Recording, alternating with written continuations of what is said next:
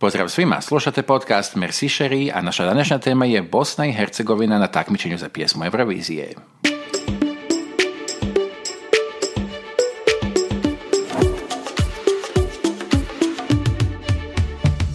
Merci Chérie, der Eurovision Song Contest Podcast aus Wien und heute auch ein bisschen aus Tuzla. Mir gegenüber sitzt Marco Schreuder. Mein Vis-a-vis ist Alkis Vlasakakis. Und das Thema heute Krieg, Kunst und Pleite, Bosnien und Herzegowina beim Eurovision Song Contest. So ist es. Und ihr werdet auch Musik hören. Ein Song von euch ausgewählt. So, Marco, haben wir denn irgendwelche News? Naja, es ist natürlich die Ruhe nach dem Sturm. Es ist Calm After the Storm. Ähm, es ist der 24. Mai. Wir zeichnen neun Tage vor Erscheinen diese Episode auf. Das heißt, ähm, es können noch News kommen, aber ich glaube eben, dass es jetzt einmal Ruhe nach dem Sturm ist. Eigentlich ein Silent Storm, Marco. Eigentlich ein Silent Storm, genau. Wir haben ein Monster erschaffen, hast du mir geschrieben, als ich dich auf eine, als ich, als ich dir zeigte, welche EP erschienen ist. Suri hat endlich ihre Eurovision-Ader wiederentdeckt, kann man sagen. Na, hat sie ja nicht verloren. Ja, aber das war einfach sehr schön, dass sie sich einfach an ihr Lieblingslied beim äh, Song Contest erinnert hat, nachdem sie in München von uns darauf angesprochen worden ist. So ist es. Wir haben in München Surrey getroffen beim OGA Germany Event und interviewt. Das Interview ist ja immer noch ähm, anzuhören ähm, in, auf unserer Webseite mercicherie.at. Und wir haben sie auch eine Standardfrage gestellt am Schluss, welcher Eurovision Song Contest Song ist dein Lieblingsbeitrag aller Zeiten? Und ihre Antwort war Silent Storm von Karl Espen aus Norwegen damals, 2014. Ja. Genau, genau. Und das Lustige war, sie hat es dann am Abend gespielt, eigentlich spontan, es war gar nicht geplant. Und sie sagte auch ähm, als Intro, bevor sie den Song spielte, ja, die Jungs vom Merci Chérie Podcast haben mich gefragt. Und ich hatte den eh schon mal eingespielt und jetzt spiele ich den einfach noch einmal, weil das wirklich ein schöner Song ist. Und plötzlich, Wochen später, erscheint der Song wirklich. Also ohne unseren Podcast wäre dieser Song wahrscheinlich nicht erschienen. Also. Es ist so eine schöne Nummer. Es ist so, ist so schön. Also die EP heißt Suri, also ist von Suri und heißt Rye, ist jetzt ähm, auf allen Streaming-Plattformen sich anzuhören, anhörbar und ist sehr empfehlenswert. Es ist zu Hause eingespielt, nur mit Klavier, so wie sie auch äh, übrigens in München auftrat. Eigentlich fand ich dann ähm, Silent Storm, nein, nicht Silent Storm, ihren Song Storm ähm, dann mit, mit Playback nicht so ergreifend wie ihren stillen Songs am Klavier. Das war wirklich schön. Und diese EP ist auch so und kann das nur empfehlen. Aber was gibt es sonst noch Neues, Alkis? Eurovision Again geht weiter und das finde ich wahnsinnig schön, nachdem wir eigentlich immer nur April, Mai mit äh, Eurovision quasi beschenkt worden sind, geht's jetzt wirklich das ganze Jahr weiter. Das finde ich wirklich schön. Ich weiß nicht, wie lange es noch weitergeht, aber ähm, ich hoffe auch, dass es noch lange weitergeht, weil es sind ja wirkliche Perlen.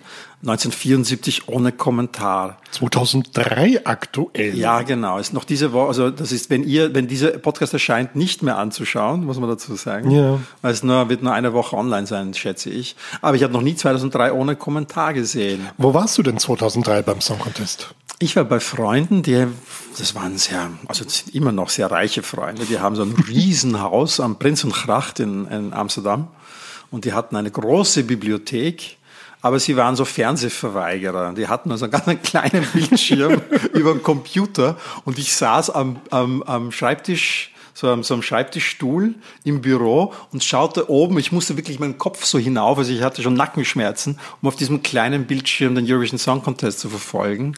Und ich ähm, konnte als Niederländer dann auch anrufen dort und ich habe für die Türkei angerufen. Oh, schön. Ich war beim Public Viewing im Orlando.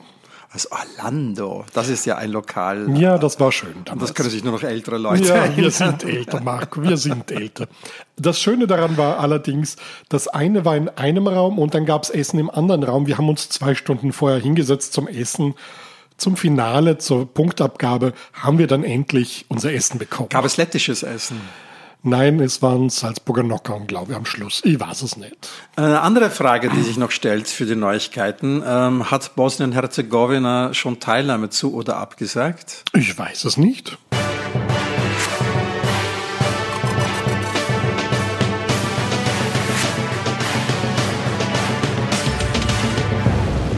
Alkis, wir haben einen Gast. einen sehr besonderen Gast. Moet Mesic, Mesic eigentlich, ne? Genau. Mit weichem Mesic, S. Genau, genau. genau. Mohamed Mesic, mittlerweile Wiener, seit 2003 in Wien Eigentlich zwei, also Herbst Zwei? 2002, genau. Lange Zeit. und äh, ja, aus Bosnien und ein ESC-Fan und äh, Und überhaupt eine interessante Persönlichkeit, durch und durch. Jetzt werde ich rot, das kann man im Podcast natürlich nicht sehen. Ja, aber wir kennen uns schon lange. Wir haben gerade darüber gesprochen. Wir haben hier in, der, in meinem, in meinem Podcast-Studio, sprich mein Wohnzimmer Esstisch, wo wir gerade sitzen, ähm, hier haben wir viele gemeinsam. Also Alkis, äh, du und ich, wir haben viele gemeinsame Eurovisions hier gefeiert. Wir haben gerade überlegt, 2005, 6, 7 und 9, glaube ich, waren wir hier und haben geschaut. Zeit fliegt. Also ich kann mich erinnern, mein allererster Song Contest war 1989, da war ich fünf Jahre alt. Und da hat es dann geheißen, na gut, na, also ich darf nach Jugoslawien schlafen gehen, da war halt Jugoslawien als letztgezogenes Land relativ spät dran. Und da hat die Mama gesagt, na gut, jetzt ist eh schon zu spät, jetzt darfst du auch aufbleiben für das Voting. Und dann hatten wir gewonnen und dann hat es Palatschinken um Mitternacht gegeben zur Feier der Stunde. Das war Feiertag. Absolut. Das ist natürlich schön. Ähm, Mohammed, ähm, du bist ähm, in den Medien immer wieder präsent, weil du sehr viele Sprachen sprichst. Wir tun das gleich, weil das werden jetzt viele, das ist doch der mit den vielen Sprachen, oder? Ja, das ist der mit den vielen Sprachen. Ich weiß nie, wenn mich jemand fragt, wie viele Sprachen sprichst du denn, dann sage ich, ich kenne den aktuellen Stand nicht. Ich, ich zähle das auch nicht mehr. Also ich bin Wie viele irgendwann- keine Ahnung. Also ehrlich Ungefähr? gesagt, man die 80, weiß ich nicht. Also aber die Frage ist natürlich dann, wann spricht man eine Sprache? Also es ist, ich sage immer, der Österreich-Aufenthalt hat mein Deutsch verbessert bzw. verschlechtert, je nachdem, ob man mit Österreichern oder Deutschen spricht. Ähm, aber grundsätzlich, wann spricht man eine Sprache? Und ich kann mich halt relativ gut unterhalten äh, in circa 80 Sprachen. Also ohne es jetzt zu zählen, also so gut wie alle europäischen Sprachen, ähm, aber dann auch einige kleinere wie Inuktitut oder Setswana also, oder, oder Tahitianisch, das sind so Sprachen, die mich mich interessieren. Äh, und ich finde es einfach, ich fand es immer schon interessant, äh, dass man die Geschichten von Menschen am besten in der Originalsprache verstehen soll. Ja, und das ist viel von den Problemen, die wir in der Welt haben, wirklich daraus kommen, dass wir uns einfach nicht genügend einander zuhören und, und daher halt eben diese, diese Liebe für die Sprachen.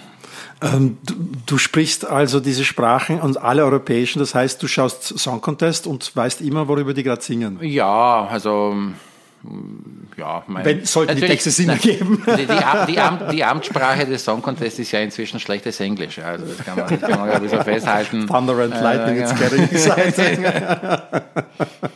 Aber ich finde es ich find's grundsätzlich, also einer meiner allerersten Projekte vor etlichen Jahren äh, war den Artikel Languages in the Eurovision Song Contest auf Wikipedia zu starten, auf der englischen Wikipedia.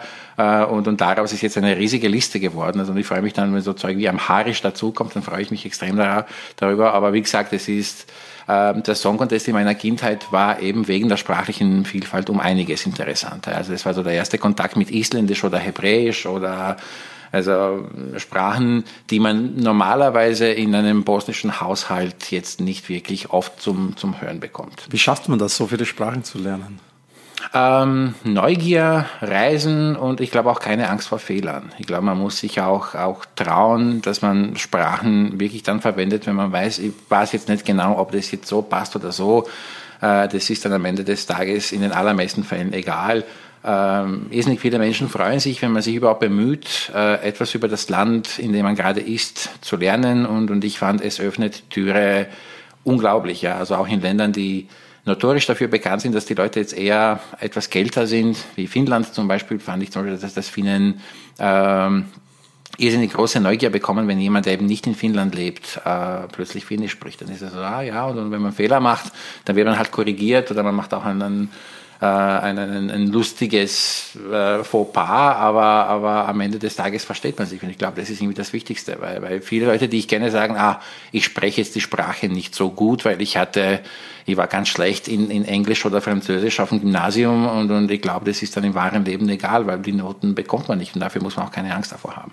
Ich will jetzt eine Probe auf Exempel machen. Alkis, ähm, begrüße ihn mal auf Griechisch. Das kann er. Das ist Na, μιλάμε unaufgehoben. ελληνικά, Mach ναι. es einfach. Γεια σου, Γεια Μωέ. σου Άλκη μου, τι κάνεις. Πολύ καλά είμαι. Μωέ. Να μιλάμε ελληνικά. Όχι, δεν θα μιλήσουμε ελληνικά πια. Oké, dan probeer ik het nog heel eventjes op zijn Nederlands. Dus kunnen wij ook gewoon geen Nederlands. Probleem, ja, ook geen probleem voor mij. Ik was een keer in Nederland op vakantie, uh, 99. En daar heb ik ook een beetje Nederlands geleerd. Ja, es, es funktioniert. Also, er überzeugt. Maar het is niet zo moeilijk, Nederlands zu praten, wenn er auch Deutsch kann. Ja, es, also er kann wirklich die ganzen Sprachen. Das Problem ist ja dann wieder ins Deutsche zurückzufinden. Ja, das Damit na, alle uns verstehen. Für uns schon, für Mohammed nicht. Ja. Wir, wir sagen immer Muhi, ich glaube, ich darf auch Muhi sagen. Oder? Selbstverständlich, Ja. das ist genau. Genau. Reden wir mal über die Geschichte Bosnien und Herzegowinas beim Eurovision Song Contest. Gleich mal das erste. Man hört immer Bosnien und Herzegowina 10 Points. Ähm, warum zuckt's dann einem Bosnier, wenn er Herzegowina hört? Ja, zucken nicht wirklich, weil, weil man freut sich, dass man die zehn Punkte bekommen hat. Also man darf da ruhig die Aussprache äh, so machen, wie man will. Na, es ist einfach, also in einem, die Amerikaner neigen eher dazu, Bosnia zu sagen, mit einem langen A in, im, im ersten Teil und dann dafür Herzegowina kurz auszusprechen. Wiederum in, in, im britischen Englisch hört man immer öfter das Herzegowina. Das ist, klingt so ein bisschen fancy, wenn man das.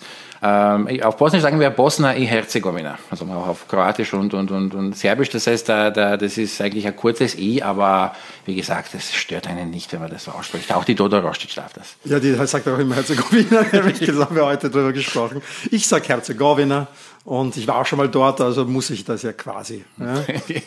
Ich bin immer nur auf der Transitstrecke ganz knapp vorbeigefahren früher. Ja. Aber wenn wir über ähm, Bosnien und Herzegowina beim Eurovision Song Contest sprechen, dann müssen wir natürlich äh, in einem Staat beginnen, der nicht mehr existiert. Das ist Jugoslawien. Und das ist ja auch der Staat, in dem du geboren wurdest, äh, Muhi, und in dem du aufgewachsen bist. Wie sehr warst du als Kind Bosnier oder wie sehr warst du Jugoslawe? Ähm, eigentlich beides, weil, weil das war in, in meiner Kindheit eine Selbstverständlichkeit, dass es eben Jugoslawien gibt ähm, und, und hat wahrscheinlich auch damit zu tun, dass beide meiner Eltern relativ viel im Austausch auch mit den anderen Republiken, so wie es damals, damals äh, hieß, äh, gestanden sind. Mein Papa hat zum Beispiel seine, seine postgradualen alle in Zagreb gemacht und wir hatten dann extrem viele Freunde und auch Verwandte in, in, in Zagreb, auch in Belgrad.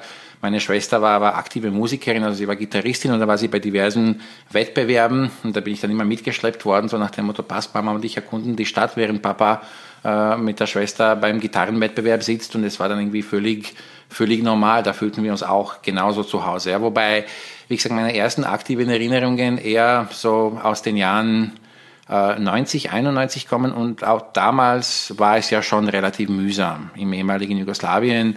Ähm, da da gibt es eine gute Brücke auch noch also zum, zum, zum Song Contest. Man hat auch bemerkt, es ändert sich was. Ja? Also es ist auch 1990 bei dem ersten Song Contest, den, den bislang einzigen, den Jugoslawien ähm, gewonnen hatte. Gut, das kannst du natürlich auch nicht mehr gewinnen, nachdem es das Land nicht mehr gibt.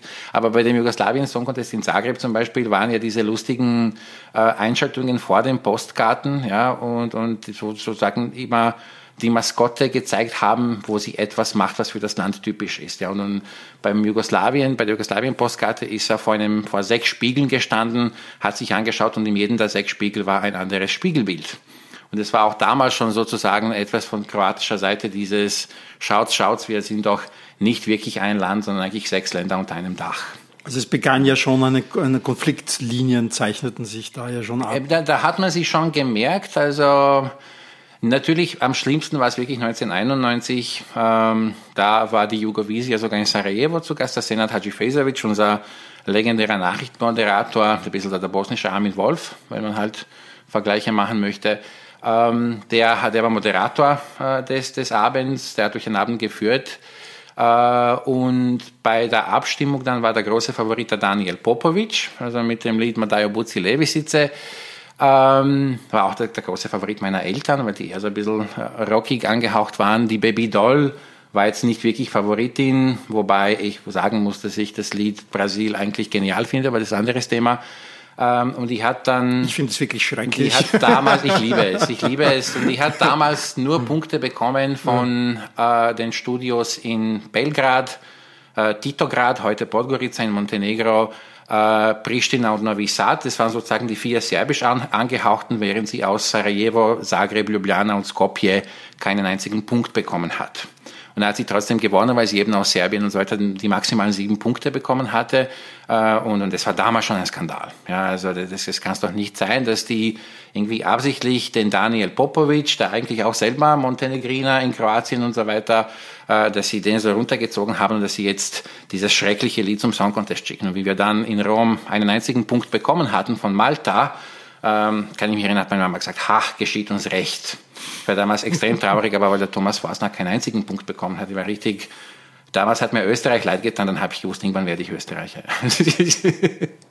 aber ähm, ich glaube, wir müssen allerdings mit der Geschichte von Bosnien und Herzegowina äh, ein bisschen zurückgehen. Die ersten bosnischen Beiträge waren ja schon viel früher, oder? So ist es, genau. Also Jugoslawien hat immer schon, schon diese eigenen Landessender gehabt. Also jede sozialistische Republik war gemäß der eigenen Verfassung dafür zuständig, äh, das, das, das öffentliche Rundfunkwesen äh, zu unterhalten. Und, und das hat sich eben damals so ergeben, dass das jugoslawische Eurovisionslied in einem Wettbewerb, in einer Jugovisia, wie man es nannte, zwischen den diversen Republiken ausgesucht äh, worden war. Und ähm, in den 60er Jahren hatte Bosnien äh, 1964 den äh, Baho Sabahudin Kurt äh, geschickt äh, mit einem, ja, so sagen wir es jetzt, okay Lied, also für, für heutige Verhältnisse, ich bin kein großer Fan davon. Ähm, den Baho Kurt hatte ich tatsächlich mal die Ehre zu treffen äh, bevor, bevor er starb. Und, und dann habe ich ihm gesagt, der hat eigentlich gar nicht gewusst, dass es vom Song, von dem Song Contest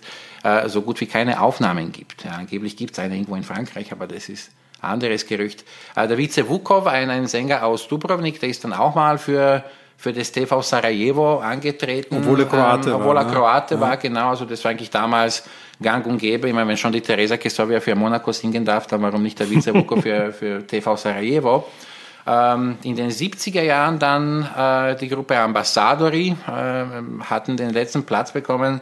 Ähm, man sagt, äh, ich glaube, der Ranko Richtmann war das, der gesagt hat, ja, das Lied war damals für den Song Contest etwas zu, zu kompliziert, ja, also nicht, nicht leger genug. Ähm, dann auch da Said Memic weiter mit dem Lied Leila, also mit dem, mit dem ersten bosnischen Leila, wenn man so will. Auch noch den Zdravko Čolic darf man nicht vergessen, der ist ein Riesenstar geworden. Äh, also diverse, diverse Sänger. Bosnien war auch in, in allgemeinen jugoslawischen Verhältnissen ähm, in den so 90er oder, oder sagen wir späten 80er, frühen 90er Jahren auch bekannt, ein bisschen als die, als die Pop-Rock-Fabrik. Also viele bekannte Bands wie Bielo Dugme, wie Crvena Jabuka, äh, die, die in ganz Jugoslawien gespielt haben und die einfach anderes Musikstil gespielt haben, waren aus, aus Bosnien. Wir haben neben den Muhi Mejic auch den Nedat Memic, äh, zu Gast. Der ist allerdings heute nicht bei uns im Studio. Ich habe aber vorab mit ihm gesprochen und wir hören uns auch mal seine Erinnerungen ein. Er ist PR-Berater und Kommunikationsberater hier in Wien, sehr bekannt auch auf Twitter und da immer so ein bisschen so ein, so ein Bosnien-Spokesperson sozusagen der bosnischen Community hier in Wien und hatte früher auch ähm, so ein Ex-Jugo-Magazin, das hieß, glaube ich, Cosmo, wenn du das kennst. Genau, Cosmo, ja. ja. Wer sind wir, heißt es übersetzt, ja. ja. Genau. Na, hören wir uns mal an seine Erinnerungen an früheren Jugoslawien Jugoslawien? Ähm, ganz generell würde ich sagen, dass äh, diese Eurovision Song Contest bei uns eigentlich seit der Kindheit sehr populär waren.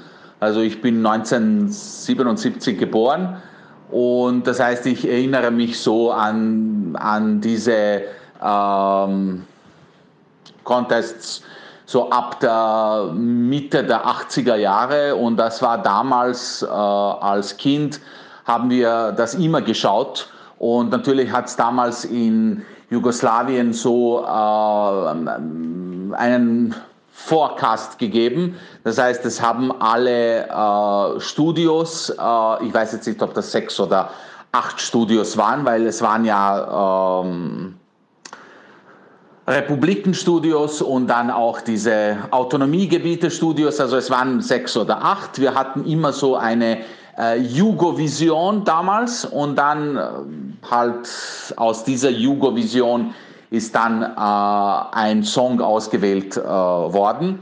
Und ich kann mich natürlich auch äh, erinnern, zum Beispiel an, an, an, äh, an dieses eine Mal, wo Jugoslawien mit der Band Riva äh, aufgetreten ist und dann es gewonnen hat, äh, weil, wie ihr wisst, ja, Jugoslawien war äh, damals der, das einzige Land, äh, das eigentlich sozialistisch war und äh, seit äh, ähm, Beginn der 60er Jahre eigentlich sich äh, daran beteiligt hat am ähm, ESC. Und natürlich, was äh, auch ganz interessant ist, so die letzte Jugovision, die war 1992 und die ist in Sarajevo, also die war in Sarajevo, also dieser Forecast. Und das war wirklich so ein, einen Monat vor dem Beginn des Kriegs. Und ich kann mich erinnern, das war damals schon eine, äh, eine, eine äh, nicht komplette Jugovision, weil äh, es haben Kroatien und Slowenien gefehlt.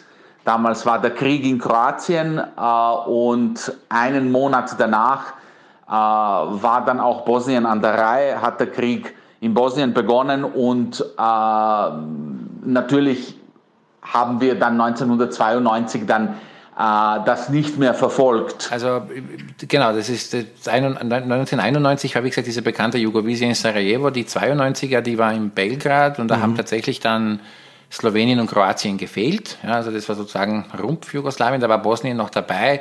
Äh, war dann aber äh, nach dem Kriegsbeginn in April 92 beim eigentlichen Song Contest nicht mehr dabei. Das war bislang auch der einzige Song Contest, den ich live nicht gesehen habe, also in meiner 30-jährigen Fangeschichte. Ich kann mich erinnern, äh, wir hatten dann eine Zeitung bekommen. In der Zeitung war so am Rande, ja, Irland gewinnt und, und war ein Foto von Christa Björkmann aus irgendeinem Grund.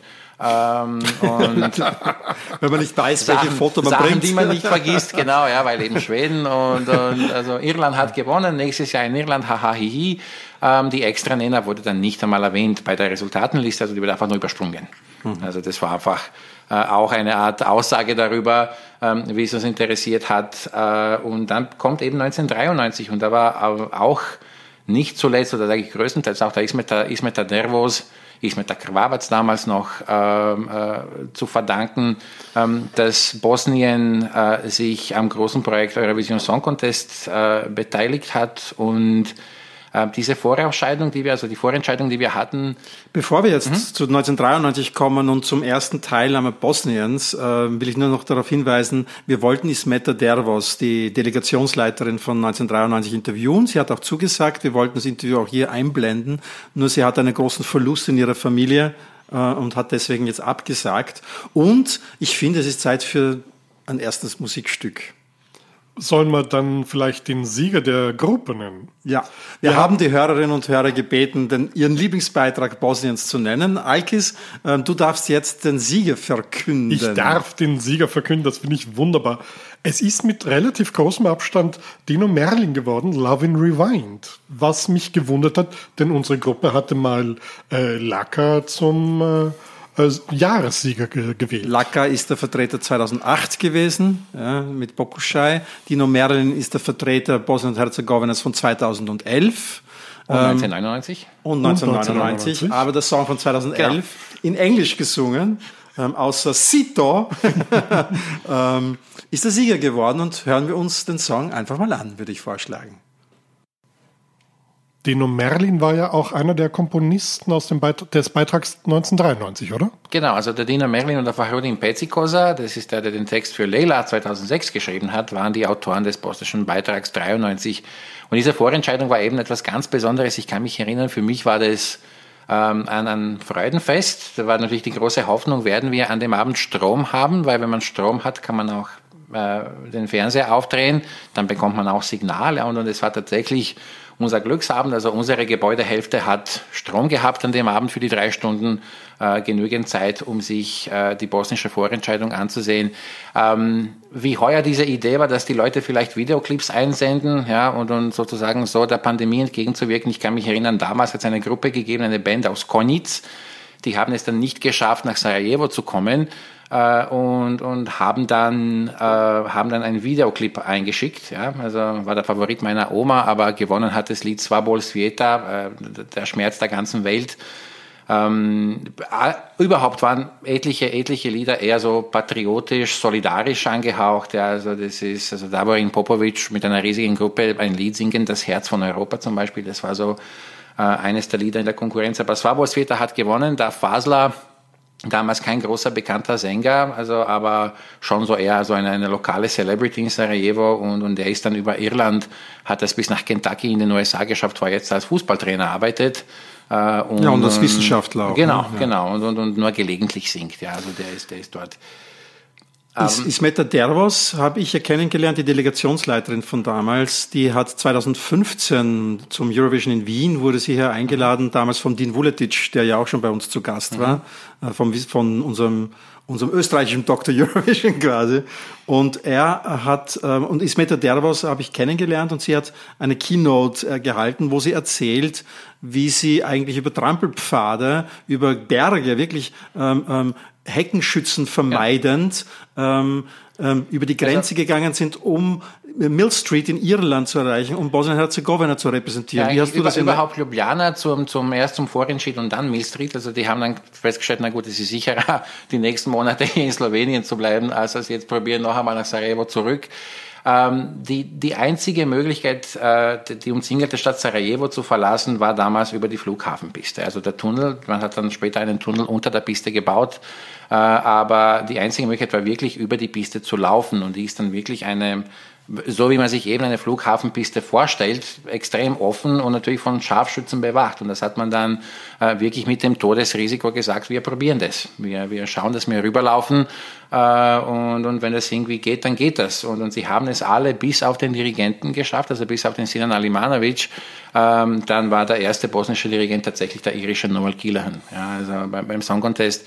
Ähm, aber überhaupt im Krieg, also nicht nur, nicht nur die, die, die Möglichkeit der Anreise, also auch äh, zum Beispiel damals hat es gar keine Heizung gegeben. Bosnien kann im Winter notorisch kalt sein. Der Winter 93 war eigentlich ein Graus, also da haben wir so bis minus 20 gehabt. Und die sind im Sarajevo alle, wenn man sich die Vorentscheidung anschaut, also wie, wie, wie dick sie angezogen sind, das hat damit was zu tun, äh, dass die dort bei minus 15 äh, teilweise angetreten sind, oder Davorin Popovic da eben in drei Liedern dabei war. Ähm, mit jedem weiteren Lied merkt man, also er ist blauer und blauer. Das war richtig, richtig ganz abenteuerlich und, und ich fand, es war ein großer Erfolg. Ähm, ich bekomme immer noch Tränen in den Augen, wenn ich mir die alten Aufzeichnungen des Song Contest 93 anschaue und wenn dann Bosnien es tatsächlich schafft einzuschalten. Es war damals mit dem Radiolink extrem teuer, überhaupt so einen Link zu bekommen und, und da hat man nicht gewusst, funktioniert es, hat man einfach nur die, die Votes wiederholt, bis man sich halbwegs sicher war. Äh, und, und die hatten ein ganz ein nettes, also eine ganz eine nette Einleitung vorbereitet, waren aber nicht dafür bereit, dass das ganze Auditorium in Mill Street applaudiert. Dann hat man genau gar nichts davon gehört.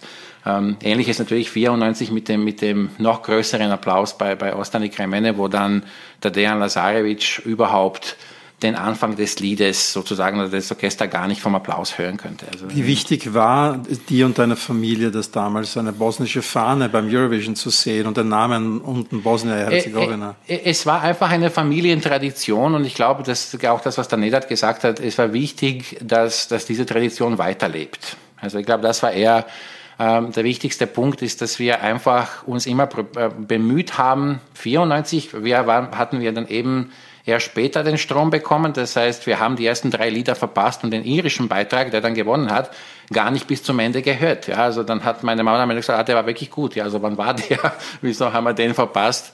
Ähm, und das war wirklich so abenteuerliche Zeiten, aber auch ein Zeichen der familiären Normalität. Also das ist das, was vor dem Krieg, also auch als der Neder gesagt hat, vor dem Krieg ist die ganze Familie zusammengesessen und hat man sich auch bemüht, dass man das auch während des Krieges macht. Ja, also und diese, diese drei Song Contests aus Kriegsjahren, also wie gesagt, das war teilweise auch abenteuerlich, weil das, da hat dann mein Papa auf dem Dach des Gebäudes klettern müssen, um die Antenne richtig zu stellen, damit wir das Signal bekommen. Also das war, wie gesagt, ein, ein Abenteuer, äh, aber es war wirklich wichtig, das Signal zu setzen und, und wir haben uns dann auch über die Punkte gefreut. Also es waren jetzt nicht, Gott weiß, viele Punkte, also, aber man hat wirklich bemerkt, äh, dass, dass wir immerhin dort in dem, in dem Feld sind und dass die Leute wissen, äh, dass es uns gibt und, und dass sich auch der, der Fernsehsender in Sarajevo bemüht hat. Also die haben dann tatsächlich wirklich probiert, wie 93 eine, eine richtige Vorentscheidung zu machen dann habe ich aber gehört, es war einfach logistisch ein, ein, ein, ein unmögliches äh, Unterfangen. Und dann haben wir gesagt, na, interne Auswahl des Künstlers und, und, und wir laden einfach die Komponisten. Da hat es immer so die Standardpatienten gegeben, die dann die Lieder geschrieben haben. Und dann hören wir uns mal die Erinnerung von Nedat von der ersten ähm, bosnischen Teilnahme an. Da es in Jugoslawien so eine große äh, Tradition war, am ESC äh, sich zu beteiligen, äh, hat man dann auch in Bosnien entschieden, damals 1993 zum ersten Mal als äh, unabhängiges äh, Land äh, daran teilzunehmen. Aber wie viele von euch wissen, war Bosnien natürlich dann mitten im Krieg und das war nicht ein peripherer Krieg, sondern das war wirklich ein zerstörerischer Krieg, der halt das ganze Land äh, betraf damals und insbesondere die Hauptstadt. Und damals war die Entscheidung des Staatsfernsehens, obwohl natürlich ähm, schwer beschädigt, äh, unter dem ständigen Bombardement und so weiter, war dann die Entscheidung, dass man trotzdem äh, äh, teilnimmt. Und äh, damals war das natürlich für uns etwas ganz Besonderes. Wir konnten es natürlich nicht schauen, weil wir hatten ja keinen Strom.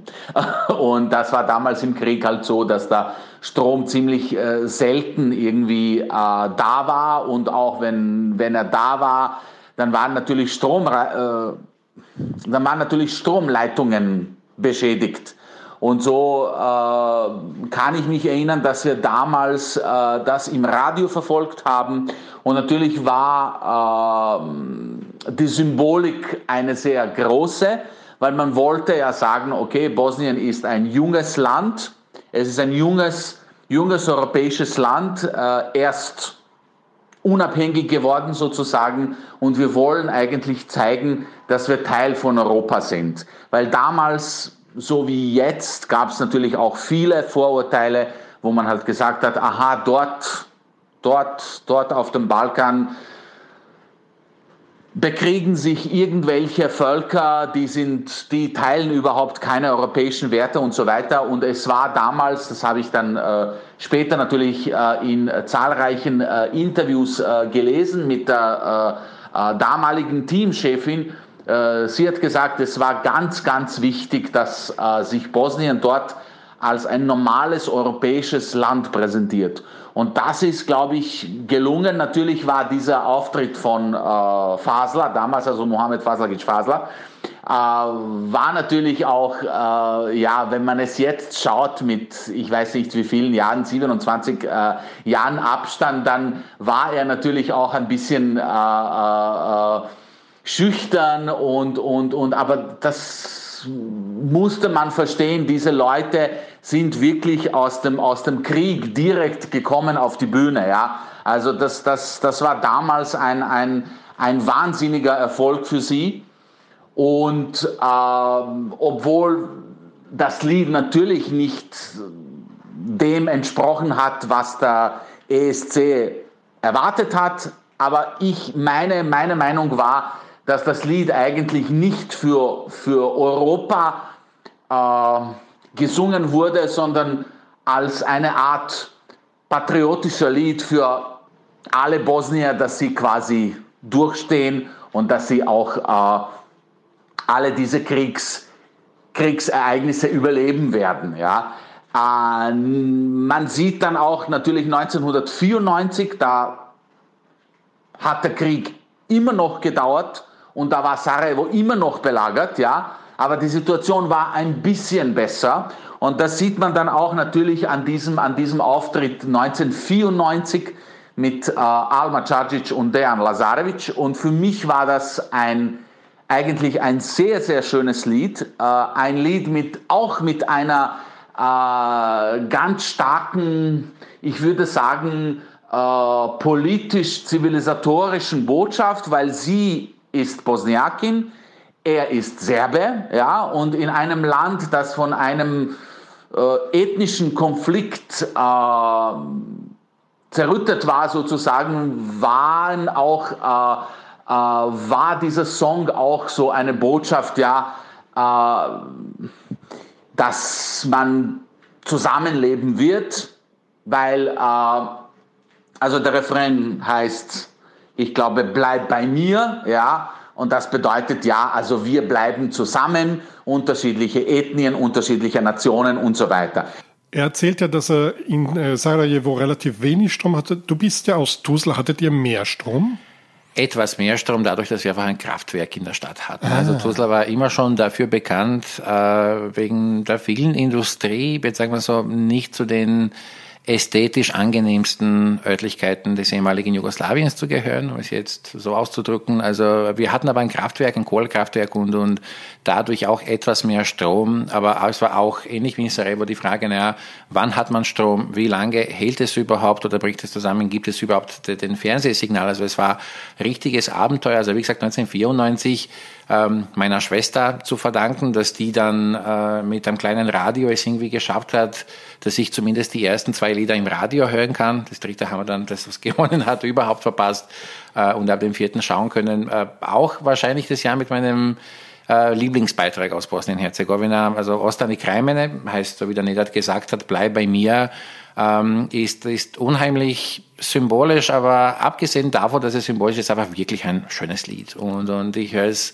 heute noch gerne, weil es mich einfach wirklich daran erinnert, dass sich Menschen lieben, egal wie die heißen. Und, und das war im Bosnienkrieg äh, gerade zu Kriegszeiten eine, eine ganz, ganz wichtige Botschaft, äh, nicht nur für, für uns in Bosnien, finde ich auch für Leute in ganz Europa. Und ist es heute genauso wichtig wie damals. Wie war denn dieser Übergang dann plötzlich 96, der Krieg war jetzt ein halbes Jahr, nein, paar Monate aus. Ähm, war da eine, ein, ein, hat man das gemerkt beim Song Contest? Ja, ich kann mich erinnern, dass das äh, damals auch symbolisch in Oslo stattgefunden hat, wo eben der Friedensnobelpreis verkündet wird, wo es genau das als Thema für die bosnische Postkarte genommen haben mit Amila Glamotschak, mit der Taube. Ähm, aber man hat gemerkt, also, dass der bosnische Fernsehen sich weiterhin dem widmen möchte. Also man hat das gleiche Konzept beibehalten. Aber ich kann mich ganz gut erinnern an die Ismet Tadervos, die dann gesagt hat, ach, wir machen das wieder wie in den Jahren davor, aber diesmal im Frieden. Und es hat einfach dieser Satz, diesmal im Frieden, ist, ist so in meiner Erinnerung geblieben. Ich habe das immer noch auf, auf Videokassette aufgenommen und höre es mir immer wieder gerne an, weil es einfach eine schöne Erinnerung ist. Äh, 1999 hat man dann probiert, mit einer größeren Geschichte, mit einer richtigen Vorentscheidung und, und mit dem Waschlager Saison, sozusagen einem alten Schlagerfestival aus Sarajevo, ein bisschen bosnisch als Sanremo, möchte gern Sanremo, ähm, zu wiederbeleben und zu sagen, ja, das verwenden wir jetzt als unsere, als unsere Vorentscheidung. Da hat man dann so Jurys gehabt, auch eine Jury in Banja Luka, auch zwei Teilnehmer aus der unter Anführungszeichen serbischen Landeshälfte. Also das war enorm wichtig, enorme, enorm große symbolische Kraft äh, dahinter mit wirklich äh, schönen 17 Beiträgen. Da war viel dabei. Gewonnen hat dann Hari Matahari, der von Leila. Ähm, der hat es dann aber nicht zum Song Contest geschafft, äh, weil äh, das Lied leider schon davor in Finnland veröffentlicht worden war. Also Diese Geschichte habe ich in der Schublade für eine Song Contest Geschichte am Schluss. Jetzt hast du sie mir verpulvert. Du kannst sie in zwei Jahren immer noch bringen. Ja. Stara Zimore, genau. Also, aber wie gesagt, damals kann ich mich erinnern, es hat eine Jury in Bonn gegeben. Ja, also für die Auslandsbosnier. Genau, genau. Und die haben dann gesagt, ja, also Banja Luka, Sarajevo, Tuzla und jetzt Bonn. Ja. und aber eben Dino und, und Beatrice, also unser erstes Lied mit mit einem fremdsprachigen Einschlag, damals mit mit französischer Konjugation im Refrain.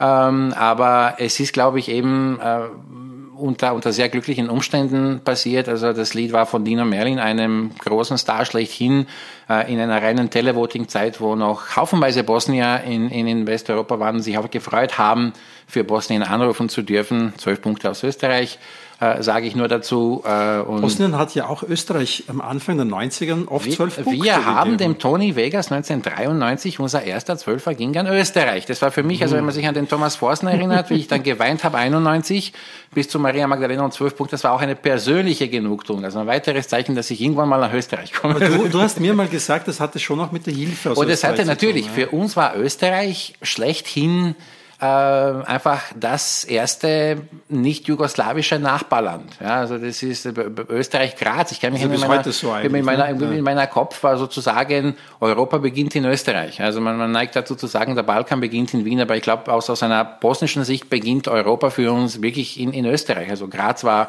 die Pforte Europas und, und das war natürlich dadurch, dass Österreich eine ganz große Rolle gespielt hat, äh, war, war, war es relativ wichtig, dass sich Bosnien auch dafür bedankt. Ja, und das, das Nachbar in Not und diese Geschichte. Genau, genau. Also das war damals zu den Zeiten, wo, wo wirklich Österreich äh, in den Köpfen vieler Bosnier äh, richtig, richtig stark präsent war. Ja, und, und dann hat man dann auch, glaube ich, auch daran ist dieser Zwölfer gelegen, aber es ist wirklich ein gutes Lied, also Maria Magdalena. Stimmt. Die Kirche also, im Dorf lassen, ich ja. liebe es. Der ja, Toni also. Vegas wohnt übrigens da zwei Block weiter. Ja, das ist mein Sag, Nachbar. Warum haben wir den noch nicht Nein, da? ich muss ihn noch mal einladen, das stimmt. Ja, wenn er nicht gerade auf einer Hochzeit spielt. Aber äh, das, das, das ist schon ähm, interessant, weil dann, dann kam ja quasi diese Normalisierung. Also für mich ist Aputnice auch der erste Song, den ich mir gerne erinnere und der mir auch sehr gut gefallen hat. Und dann kamen die 2000er Jahre. Dann gab es noch am Anfang sehr, ich würde mal ja. sagen, normalen Pop. Dann gab es sogar eine Donna Summer Nummer 2004 von Dean, also in the Disco. Das war ja wirklich Donna Summer und Disco pur. Und das, dann kam die Fahrt. Donna wirklich was an gerade.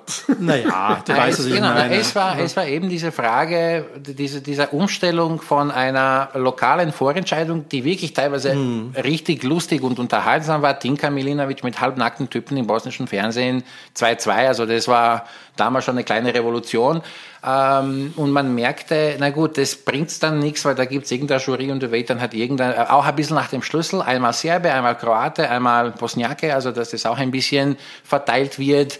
2003 äh, hat man es wirklich probiert, sogar groß mit Televoting. ist das Televoting abgestürzt nach drei Minuten. haben wir gesagt, wurscht.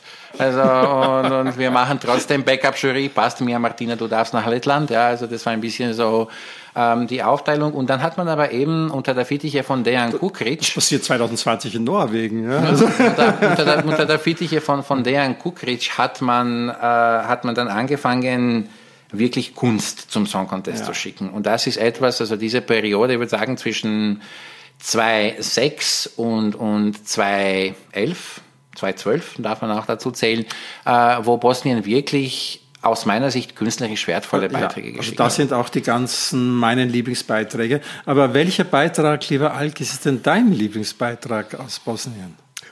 Meiner ist ein sehr schräger, ein wahnsinnig schöner, schräger, ja, Kunstbeitrag, humorvoll, musikalisch, toll. Äh, Bokuschai von Laka, ich liebe es noch immer und es ist so herrlich inszeniert. Jetzt hast du mir meinen Lieblingsbeitrag weggeschnappt. Sorry. Äh, die Auftritte nach dem Krieg waren ja auch so durchwachsen. Äh, ich würde sagen 2006 äh, Leila Hari Varesanovic, das war für mich auch so mm, auf jeden Fall das beste das beste Bosnien-Lied, also beim ESC.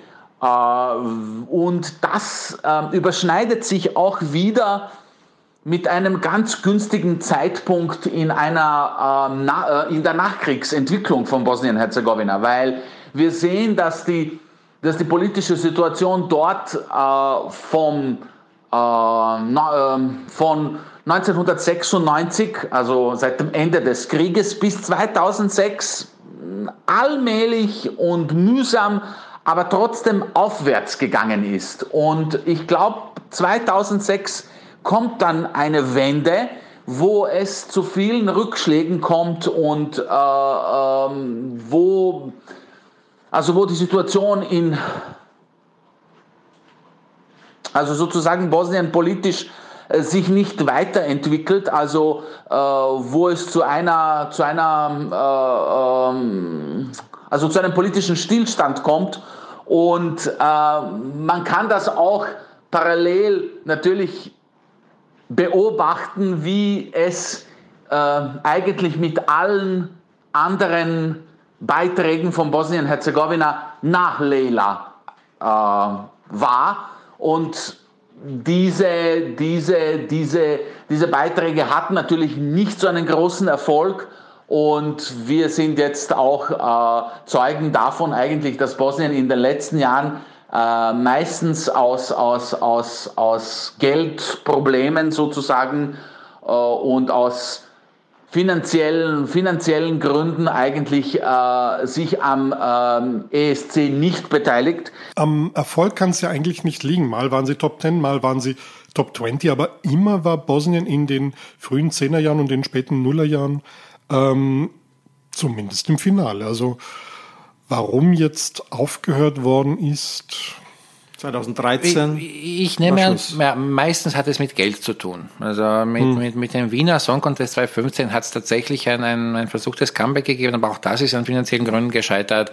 Ähm, der, der bosnische Sender ist leider wirklich notorisch unterfinanziert äh, und, und der Song Contest wäre eine enorme, Leist, eine enorme Last und, und es ist halt auch mit diversen äh, diversen Gründen zu tun, äh, dass man dann irgendwie gesagt hat, ja, wir probieren es nicht wirklich. 2016 hat man es dann probiert, aber das war auf gut österreichisch gesagt, irgendwas. Ja, also das ist Der Comeback-Versuch von Dean. Mit, mit allem Möglichen. ja. ja. also ich meine, das war von, von Violoncello bis, bis Rap, war ein bisschen alles dabei, bis Stacheldraht. Ja, ja das war... war ähm, ja, nicht jedermanns Sache, aber gut. Äh, ich finde es wobei natürlich, ich finde es schade, weil, weil äh, Bosnien ist ein kleines Land.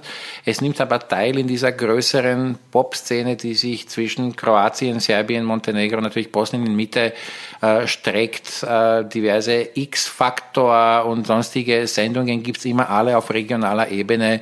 Und, und da merkt man, dass Bosnien äh, recht viele talentierte Sängerinnen und Sänger hat. Ja, also das ist wirklich ähm, ein, Land ist, aus dem es durchaus Potenzial geben würde, dass man wirklich etwas Schönes wieder mal machen könnte, aber das ist leider, äh, glaube ich, auch daran gelegen, dass die Leute, die für diese schönen Beiträge in den, in den späten Nuller, den Zehnerjahren äh, verantwortlich waren, einfach nicht mehr an dem Projekt mitarbeiten. Ja, und es ist dann leider äh, am Ende des Tages die Tatsache, ob Bosnien zurückkommt. Mich würde es nicht freuen, weil es mich einfach freut, wenn wir teilnehmen. Äh, aber wie gesagt, es ist, es ist am Ende des Tages auch davon abhängig, was man schickt und wen man schickt und, und wie dieser jemand nicht nur bei den Bosniern im Ausland und beim 0815 Song Contest Publikum, sondern auch bei den angrenzenden Diasporas, bei der serbischen, bei der kroatischen, bei der montenegrinischen Diaspora ankommt, weil auch die rufen ja für den an oder für sie an.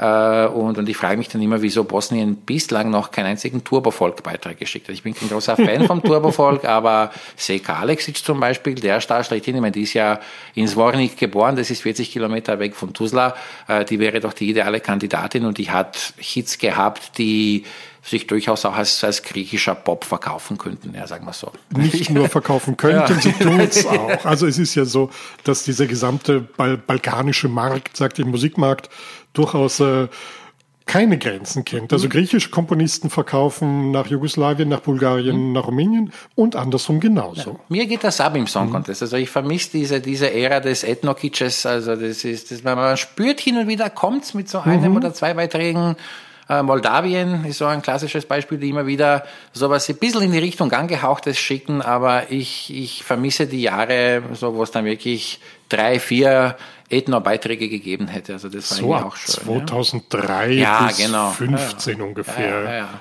So. Wild Dances ist ja auch ein Ja, natürlich. Definitiv. Dann verrate ich euch jetzt meinen Lieblingsbeitrag aus Bosnien. Oh, bitte. Also ich habe den mir ja schon weggenommen. Also Dino Merlin wurde mir von den Zuhörern weggenommen Sorry. und Bokoschai von Laka wurde mir Sorry. von Alkes weggenommen.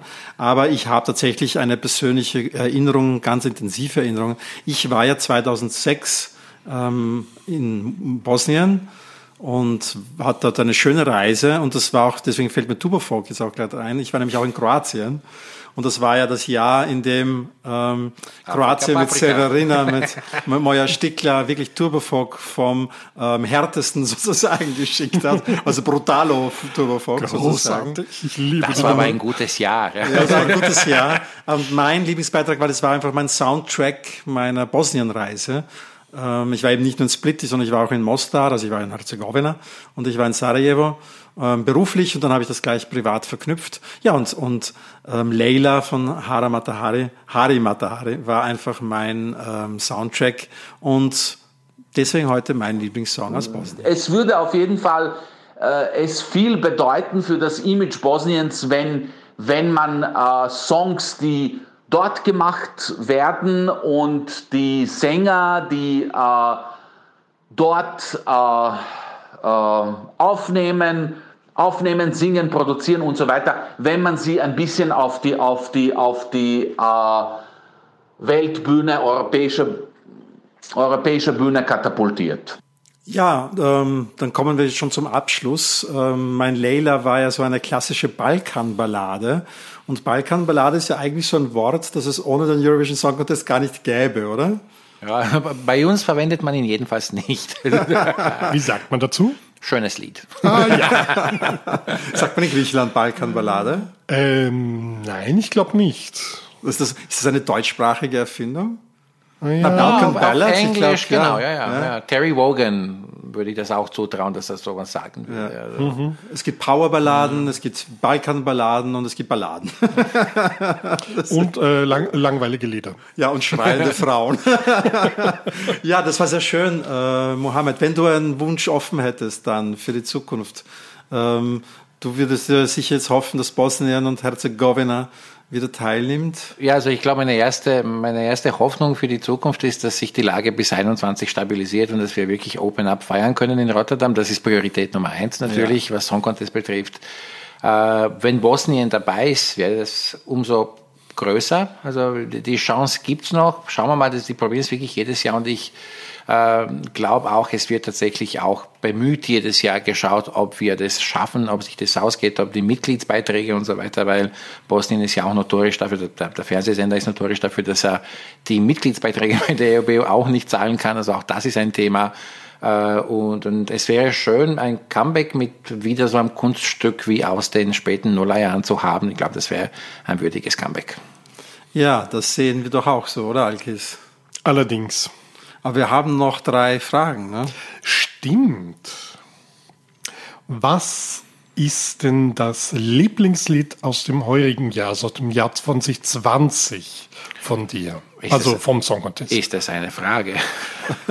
ja, das ist Island. Eine Äh, Frage. Punkt. Hätte sein ich bin, ich bin relativ, relativ langweilig, was das betrifft. Also ich, ich habe es dann, wie ich mir die Lieder alle für, für Songwalk Captain angehört habe, also für die isländische Vorentscheidung, habe ich gesagt, das kann was. Und, und es ist dort geblieben, ähm, dass ich sogar nicht Song Contest liebende Menschen in meinem Umfeld dazu gebracht habe, zumindest sich dieses Lied anzuhören und es ins Herz zu schließen. David Freire, da schließe ich mich an. Großartiger Mann. Absolut. Und sein, sein Euro-David-Konzert übrigens. Traumhaft, ist traumhaft. traumhaft, ja, absolut. Toll. Ich bin durchs Wohnzimmer getanzt, habe mir im Ruf, im Ruf angeschaut und wirklich durchs Wohnzimmer getanzt und mit voller Lautstärke. Die Nachbarn haben auch was davon mitbekommen. Ja, schaut euch das auf YouTube an. Ja. Zweite Frage, lieber äh, Muhi.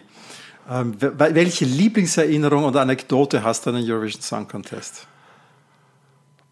Puh, da gibt's so viele. Ähm, Eine. Eine. Ähm, Aminata Salvadorgo in der Stadthalle 2015 und ich und mein Partner im Publikum mit einer riesen lettischen Flagge bei der, beim Jury Rehearsal den Namen Aminata schreiend.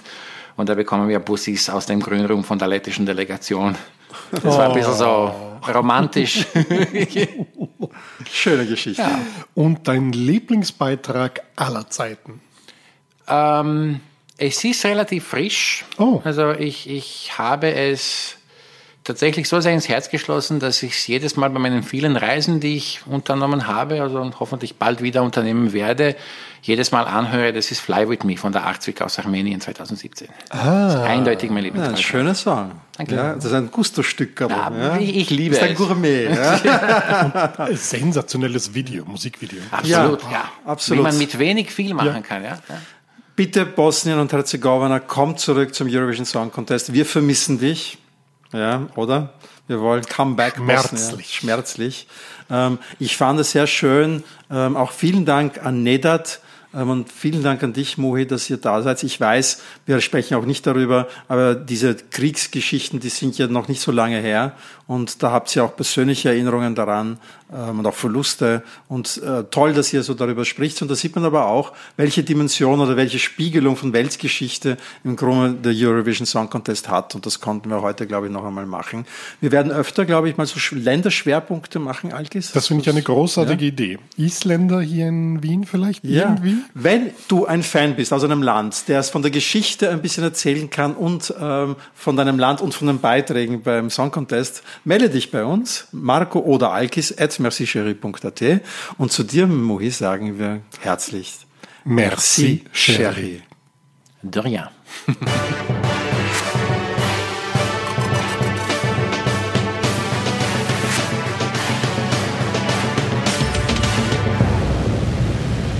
Merci, Cherie. Die kleine Song Contest Geschichte am Schluss. Marco, Du hast mir doch was mitgebracht. Ja, und der Muhi ist ja auch noch da, weil ich dachte mir, ich äh, bringe was Bosnisches. ähm, weil, ähm, welche Geschichte hast, hat, ein Österreich oder ein Deutscher mit den Ex-Jugoslawien zu tun? Wo, woran denkt man als erstes, wenn man Ex-Jugoslawien hört? Außer äh, Krieg. Äh, also, äh, na, na. Hast du eine Idee, Muhi? Nicht wirklich. Gastarbeiter. Ah, Oder? Ja. Das ist schon so eine erste Assoziation, die viele haben. Und ähm, die ehemalige, wir waren ja auch welche, äh, wir mussten auch so eigene Nummerntafeln in den 70ern haben. Das waren so rote Nummerntafeln. Also ah. wir Gastarbeiter und die Holländer waren dann auch Gastarbeiter. Wir hatten eigene Nummerntafeln. War sehr schön in der Ausstellung Gastarbeiterie zu sehen, die vor einigen Jahren hier in Wien war. Und es gab mal so eine Art Gastarbeiter, der für Jugoslawien zum Eurovision Song Contest ähm, antrat und ein Bosnier ist. Weiter. Oder wie er ganz korrekt, also jetzt brauche ich deine Hilfe, lieber ähm, der ist bürgerlich Seid Memic. Seid Memic genau. Weiter, genau. genau. Weil Weiter ist ein Spitzname, den hat er von seinen Tanten bekommen. Er ist benannt nach Captain Wyatt. Das war ein Film äh, mit Gary Cooper. nach dem ist sein Name benannt.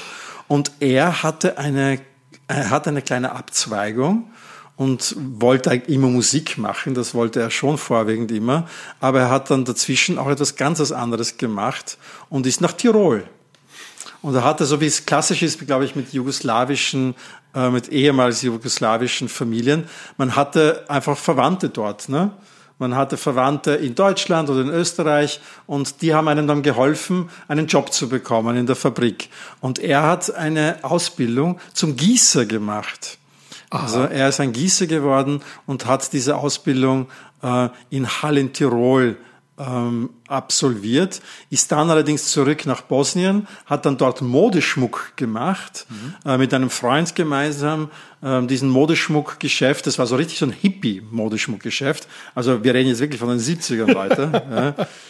Und äh, er hat dann dieses Geschäft seinem, seinem Freund verkauft, das war ein Kroate, und der hat in Kroatien dieses Geschäft bis heute im Übrigen, ähm, und ähm, hat dann ähm, in Sarajevo die Gruppe Teschka Industria ähm, gegründet. Schwerindustrie, genau. Schwerindustrie, das passt zum Metallgießer, oder? Genau. Das passt aber auch zum Image Bosnien, so als Industrieherz des, des, des jugoslawischen Raumes. Oder? Ja, er kommt aus Travnik. Ja, ja, ja. Und du aus Tuzla ist auch so eine Industriestadt. Ja, oder? genau, genau. Also in Bosnien ist es schwierig, eine Stadt zu finden, die keine Industriestadt ist. Nein, Sarajevo ist nicht unbedingt eine Industriestadt. Ja, stimmt ne? da wieder. Ja. Ähm, aber die hatten keinen Strom, wie wir gelernt haben. Ja.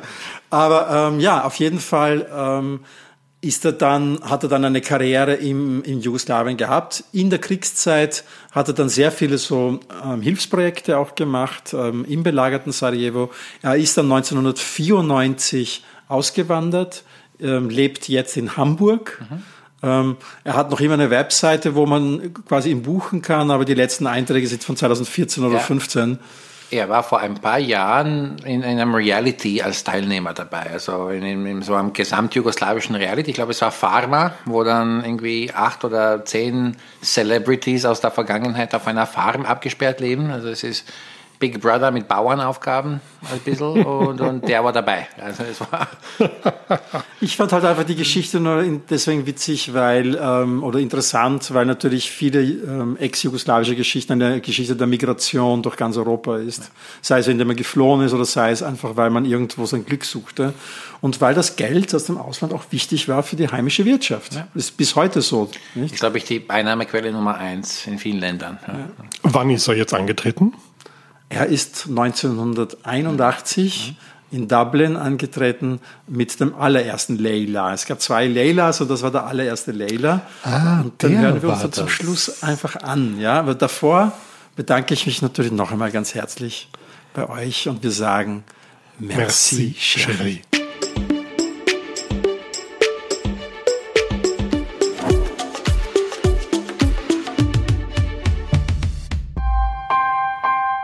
Missing Link